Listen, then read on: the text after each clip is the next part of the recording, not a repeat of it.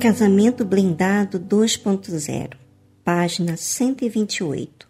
Como o marido pode ajudar a mulher a se livrar da maldição? Ele tem que passar segurança para ela, de todas as formas possíveis. Por exemplo, não dar bola para outras mulheres, exaltar suas qualidades, notar e comentar sua beleza, colocá-la acima de tudo e todos, buscar e valorizar sua opinião, investir em seus talentos, ajudá-la a desenvolver seu potencial. Enfim, tudo o que puder levantar a autoestima dela. Ele não deve esperar que ela se resolva por si, sem a ajuda dele. Deixa a esposa sozinha com seus problemas e lutas não é inteligente. Às vezes, a mulher vai buscar ajuda em terceiros porque o marido não a ajuda. E aí ele fica ressentido com ela. Mas a negligência foi dele. O apoio e o reconhecimento genuíno do marido são muito mais valiosos do que os de qualquer outra pessoa. Mas se ela vê que ele é tão prestativo com os outros e não com ela, a insegurança só aumenta. O marido precisa entender que investir na mulher é ganho para si mesmo. Há um versículo interessante em Provérbios que diz: não havendo bois, o estábulo fica limpo, mas pela força do boi há abundância de colheita. Quer dizer, se você não tiver bois, não terá cocô de boi para limpar, mas também não terá colheita. Se quiser ter muita colheita, tem que limpar o cocô dos bois. É uma maneira de entender o casamento. Dá trabalho. Às vezes, cheira mal. Precisa limpar a sujeira, mas o resultado final é muito bom. Casamento feliz dá trabalho. Homens, isso deveria ser boa notícia para nós. Trabalho é com a gente mesmo, não é? Compensando, agora que você entende a maldição inerente ao homem e à mulher, pode entender melhor por que você e seu cônjuge fazem as coisas que fazem. E agora que entendem o que os dois enfrentam, devem ajudar um ao outro, fazendo as devidas compensações. Os casais maduros e bem-sucedidos são aqueles que aprendem a balancear isso e trabalham em equipe, um ajudando ao outro.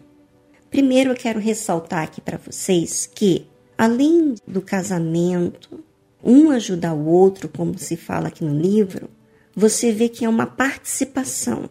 Quando não há uma participação de um para com o outro, então há sempre aquela dúvida, ou vamos dizer, aquela dívida que está lhe devendo, tanto de um ou quanto o outro também.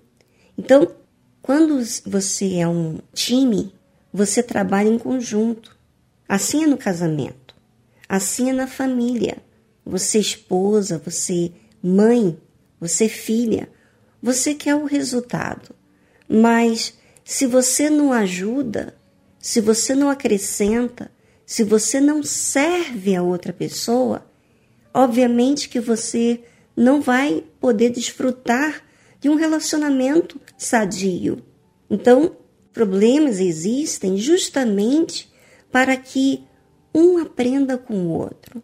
Por exemplo, você erra comigo e eu dou para você, eu estou exercitando e investindo em mim também. E aquilo que eu estou investindo, tanto nesse relacionamento, está falando com você que não faz nada. Um exemplo aqui que estamos citando. É bom você observar que Deus, ele faz isso conosco. Ele é pai, ele nos orienta, ele nos ensina, ele nos exorta, mas ele não faz e espera por nós. Ele sempre está fazendo, ele está sempre dando por nós. E isso chega um momento que fala. E não somente fala, como também é, nos toca, nos faz sentir como a gente precisa dele. Isso é um relacionamento. Quando existe esse relacionamento, então um serve ao outro. Deus, ele serve a nós e nós servimos a ele. Você vê que quem dá primeiro é quem recebe primeiro. E quem é, recebe, apenas recebe e não dá, fica na dívida. Então, quando Deus nos orienta e nos ensina, é para que a gente não tenha dívida com ninguém. E a gente passa a desfrutar do relacionamento que Ele ensina na Sua palavra. Minha amiga internauta, resolva os seus problemas de relacionamento, porque isso fala da sua fé, fala do seu relacionamento com Deus. Se você tem problema com outras pessoas, certamente você também não se enxerga e não enxerga Deus. Então, resolva esses problemas para que então você não tenha dívida, em outras palavras, alimenta uma insegurança dentro de você e você venha desfrutar de uma consciência limpa de que a sua parte você tem feito. Tá bom? Um grande abraço e vamos dar continuidade no próximo sábado aqui no áudio, no blog ou no Instagram. Um grande abraço.